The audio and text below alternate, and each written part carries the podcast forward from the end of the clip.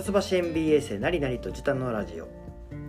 皆様こんにちは。一橋 MBA に通うなりなりとジュタです。よろしくお願いしよます。ろしくお願いします。本日は1年春学期の春夏学期の授業、えーっとこれ必修の授業ですね、はい。財務会計。懐かしいですね。懐かしいです。はい。ファイナンシャルアカウンティングですね。はい。ここねあの、まあ、我々2人はですねあの前もちょっと話した通り、まあ、ゴリゴリの文系のですね僕はい。営業で、ジュタちゃんが企画職とはい。いうことなので、まあ、全然この会計みたいなのには触れてきていない。人種であるとはい。いうところですね、あのこう結構大変でもあったけど、まあ、頑張ったという思い出のあの科目であります、でこちら必修なので、えっと、もう全ての、あの生徒は必ず受けるという授業です、えー先生はですね加賀谷哲之先生ですとで早速ですね、えー、と授業の、えー、と概要ですかねちょっとシラバスをあのかいつまんで読んでみたいと思います。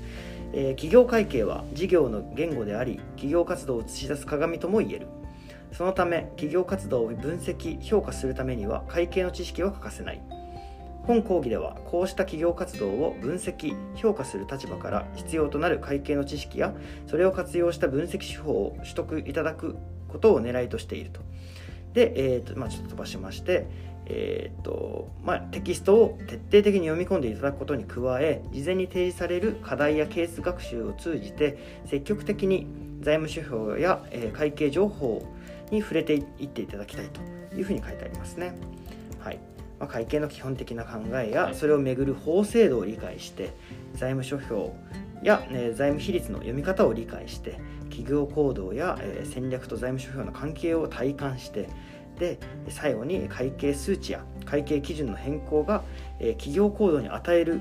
影響を理解すると。この4点を重視するというふうに書いてありますね、はい、どうですか？なんか思い出すことありますか？うんいや、やっぱり、まあちょっとその、加賀谷先生が非常にまあ丁寧なね、うん。あの、非常に丁寧な非常に丁寧な先生でしたね。なので、まあ、それがすごく印象に残りつつ、あのーまあ、教科書がねあの伊藤邦夫先生の「新現代会計入門」ってなんか分厚いうんうんうん赤い本、赤い本、ね、赤い本ですけど、まあ、あの伊藤レポートとかうん有名な、まあ、その、ね、先生が弟子なので、まあ、会計のその財務諸表の読み方とかそういうところもやるんですけど多分最終的には本当企業の企業価値評価みたいなどういう指標がね会社にとって一番いいのかみたいなところもちょっと入りつつそういうこう思想がこう透けて見える。透けて見えるあの非常にねこう深い。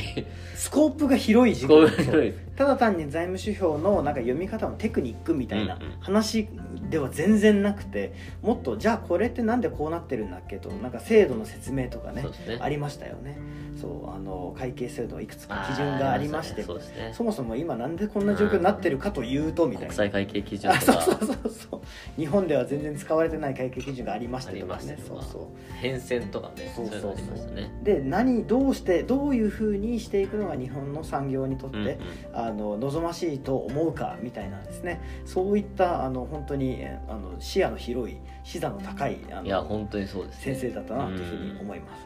す。すごいあの UFO めっちゃ見ましたよね。うんうん、ああ見たね。有価証うん。券報告書をそうそうそう。まあ、実際に読んで、まあ、くださいっていうレポートもあるから、まあ、それだけでもねそう。34社分ぐらいはやりましたね。あそう我々ね文系の企画営業職としてはあのまあね会計に触れてなかったって言ったんですけどこの授業のですね一番最初にあの簿記3うんうんうん級レベルの知識をまあ前提としますうんのでね。必ず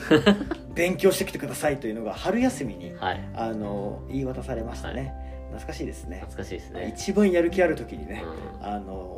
まあ、宿題来たからやるかっつってやってあの困ったという。僕はあの実はあの学部の時にですねちょっと勉強していあてそう1社目の会社であの必要だったので、えっと勉強していてですね。でえっ、と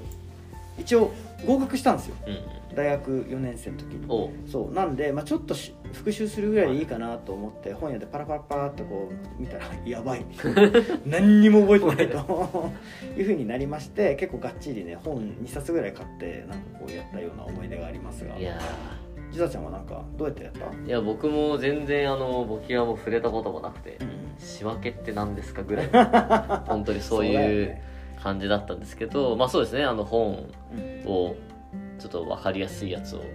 12冊買って、まあ、それでちょっと演習やりながら、うん。まあ、本当はね簿記3級ぐらい取ろうと思って、まあ、3月ぐらいで受ける予約したんですけどコロナやばい時期だったんでああそうか。そう受験会場行くのもちょっとうん。嫌だみたいな、うん。半分言い訳もありつつ 行くのをやめそのままちょっと受けてないんで卒業したら取ろうかなと思って、うん。それ余談なんですけど、まあ、コロナであの僕らの時は入学つかごめんなさい授業のスタートが1か月ぐらい遅れたんでその1か月の間に加賀谷先生が歩行みたいなのやってくれましたね、そうだ歩行やってくれたね。確かに。なんか動画をアップロードされててみたいな。そうそう。そうだよね。多分通常だとなんか土日とかにもしかしたらそうそう一定レベルじゃない人はやりましょうみたいな感じだったのを僕らの時は先に1か月間ちょっと、ね、動画上げてくださってとかそれでやってやってましたね。そうだったそうだったいやもちろん MBA にはね、まあ、我々のような人たちだけじゃなくて、うん。あのもう会計のあのなんだったら会計士の先生もね、あのいらっしゃったりとかあの会計の経理でずっとバリバリやってますみたいな人もいますので、まあ、知識レベルのばらつきがマジで半端ないところで教えるのは、まあ、さぞ大変だっただろうなというふうには思うんですけども、まあ、我々のようなあの門外漢から、まあ、すごくすごくなんか勉勉強になるというかね、うん。あのまあ、基礎の知識をつけた上であしっかりとこう道筋たどっていくと、まあ、その会計のなんか広くて深い世界というのが、まあ、ちゃんと体感できるような作りになっていたなというふうに思いますね。じゃあまあ講義の他にですねあのさっきあのジタちゃんが言ってくれたいくつか財務諸表をねあの読んだよねという思い出話があったんですが、まあ、それレポートをねうんうん。結構、えっ、と読むあレポートを書く時のなんか課題として、あのじゃあこれを読んでどういうことを思いますかとかあのなんかどこに問題点があると思いましたかとかそういうのがあったんですけどなんかあれですかねあの、えー記憶に残っている思い出に残っているレポートとかその題材の企業とかってあったりしますか？えーっとですね題材の企業がまあいろいろあったんですまあ、ダイキンとか小野薬品とか出していいのかな分かんないけど、まあちょっとあの、まあ、ある、まあ、その三共正規さんの、まあ、うん。レポートとかが結構難しくて、うん僕はすごい辛かった思い出が あったりとか、まあ、ただ最終レポートがね自分の会社について財務分析をしましょうって話だったのでそれはこうまあ初めてではないですけど、うん。まあ、ちゃんとね読んだの結構初めてぐらいでしっかり読み込んで、まあ、こういうところが課題だとかっていうのを自社の分析をするとか、まあ、そこはかなりいろいろ頑張ってやった記憶がありますね。確かにね。なんか財務諸表とかってなんか分か分かったようなつもりになれるような、うん。一応数字を並んでた売上高これなのかとかうん。利益はこれなのかぐらいの薄い理解は僕もね、うん。あのしていたりしたんですがもっとやっぱ深く読み込むとあこういうななんなんなんつうんですかね、まあ、授業でも言ってましたけどやっぱこう恣意的に決めなきゃいけない、あのところがたくさんあるのでそれをうまいことやると、まあ、利益が大きく見えたりとか資産がたくさんあるように見えたりとか、あのしちゃうので。逆にあの、まあ、企業の、ね、元のあのちゃんと継続的にあの誠実に稼ぐというところに立ち返るとあのそれって、まあ、フェアじゃないよねというか、あのあんまり意味ないよねということは実はあったりして、まあ、そういう、まあ、なんか深い深いというか,、まあ、なんか視点を、うん。今までなかった視点を身につけた上で読む、まあ、僕も自分の会社のあの最終レポートをやったんですけれどもあのその自分の会社の財務諸表というのはやっぱ全然見え方がね、うん。違うというかあこんな風になってたのねっていう風にすごい思いましたね。そうですね。やっぱあのなんだろうなこの授業まあ全体多分7割ぐらいはうん。バランスシートの話だと思うあそうだね。ですけど確かに BS の話めちゃくちゃしたのよ。話。いややっぱ、まあ、BS は一番多分、まあ、難しいというか、まあ、PL はね割と分かりやすいし、うんまあ、キャッシュフローもまあ概念としては結構まあ分かる。実際にねやるっていうか別としてもあの概念としては分かるんですけど、まあ BS ってすごいこんななんかこうこんなにたくさんの意味があるんだみたいな。そう。解釈の仕方とねそうこの恣意的な あうの、ん。ねあれがたくさんあるんだっていうのね。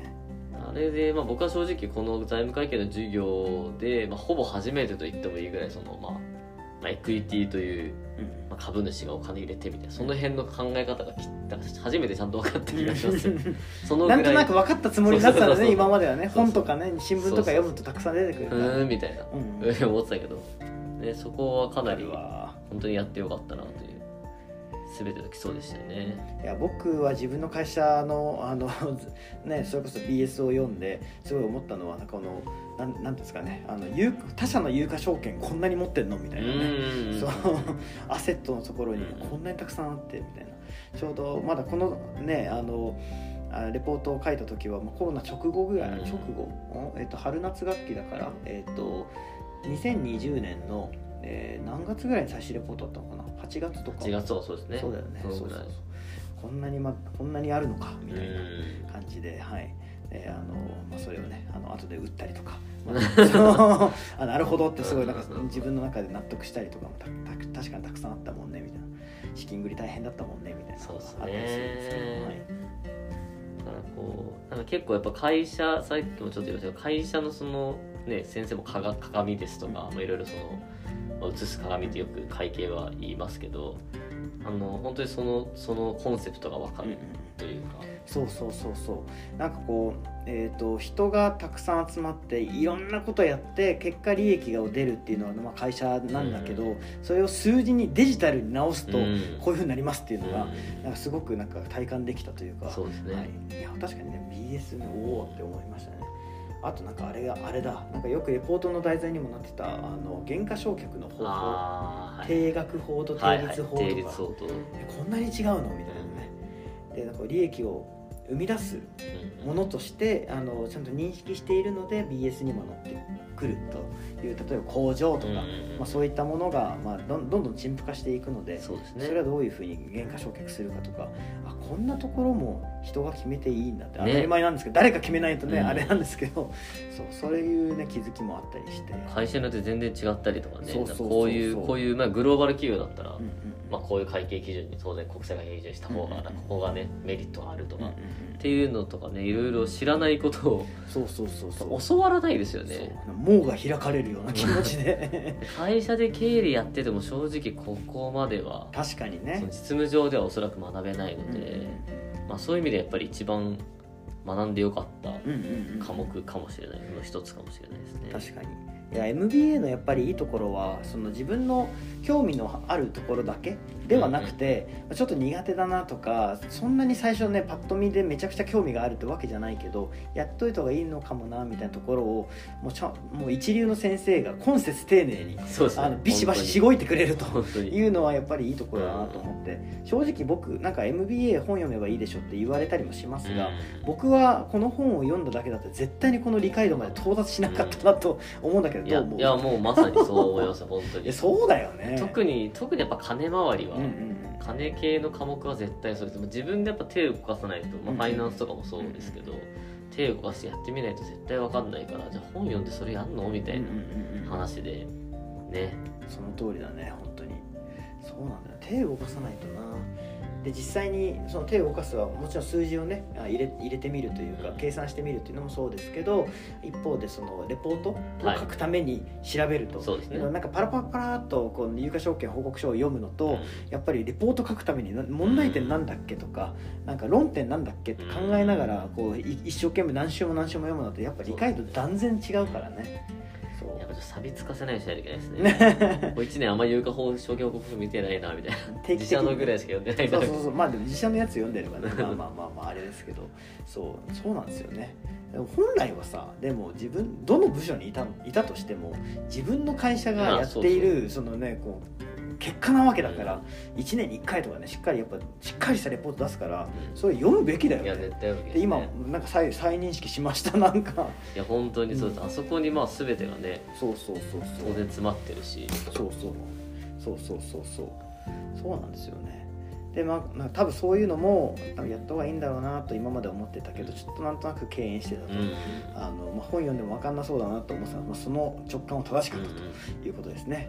はい。これをベースにねやっぱいろいろ読んだりとかもすればんいいと思いますし、これがあのは1年の春夏学期にあのあるのはやっぱりあの意味があるなというふうに思ったんですけど全ての基礎基礎基本というかね。いや本当にそう本当会計という言語はみたいな感じで、なんか本当に授業の言語でありってさっきあのシラバスちょっと読み上げましたけど、まあこれ分かってないとなんか分析も何もないというのが 本当にその通りだよね。え英語わかんないのになんか英語の本読もうとしてるみたいな ぐらいのなんか滑に稽さが今までは自分にはあったなみたいな、まあ、別に今すごい分かってるってわけでもないですけど過去の自分に比べればだいぶね、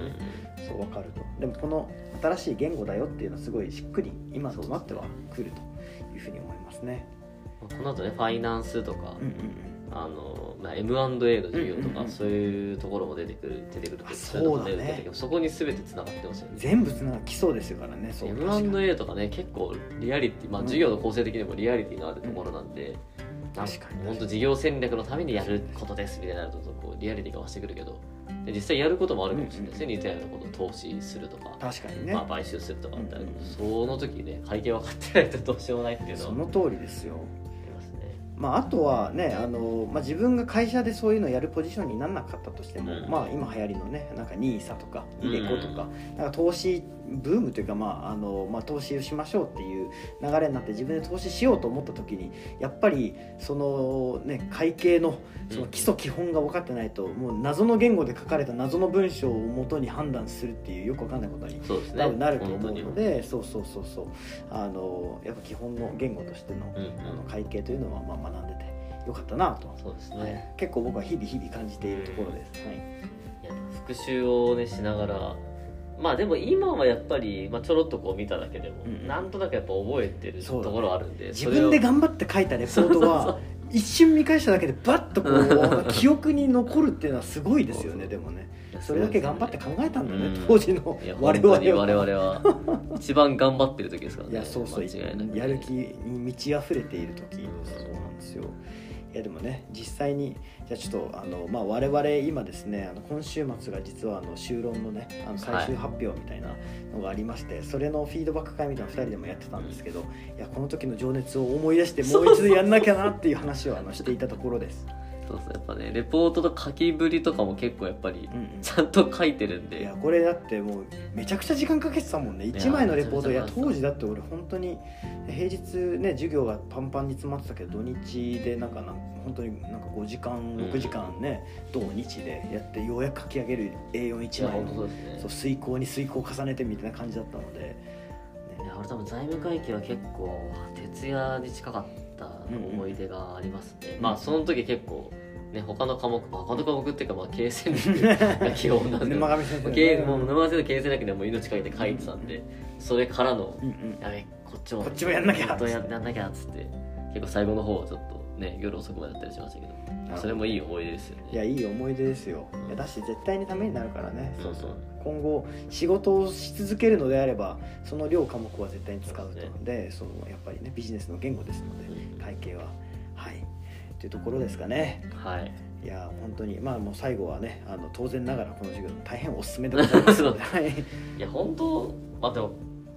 すごいですよね。ここれは本当になんていうのかな、まあまあ、特に加賀谷先生の財務会計は、うんうん。なんというかこんなに丁寧に教えてくれることはないだろう超っていう丁寧 本当に。本当そのレベルの。ねすごい先生なのにすごく丁寧に教えてくれると。で我々みたいなまあ本当ど素人会計ど素人でもちゃんとあのステップを踏んであの階段を用意してくれてちゃんとついてくれば分かるようになるよとはい言われて信じてついてったら本当にその通りだったというのが、はい、見えてきましたね。よかったなというふうに思いますね。本当にいややってよかった。入ってよかった。MBA と 思いますね。はい。では、まあ、今日はこんなところでしょうか。はい。はい、あありがとうございました。今日はですね、えっと加賀谷先生のですね財務会計のはい。授業について皆様にちょっとあのご紹介いたしました。はい。楽しんでいただけたらあの幸いでございます。ありがとうございました。はい。で本日のお相手は何々とジュダでした。あありがとうございります。がとうございました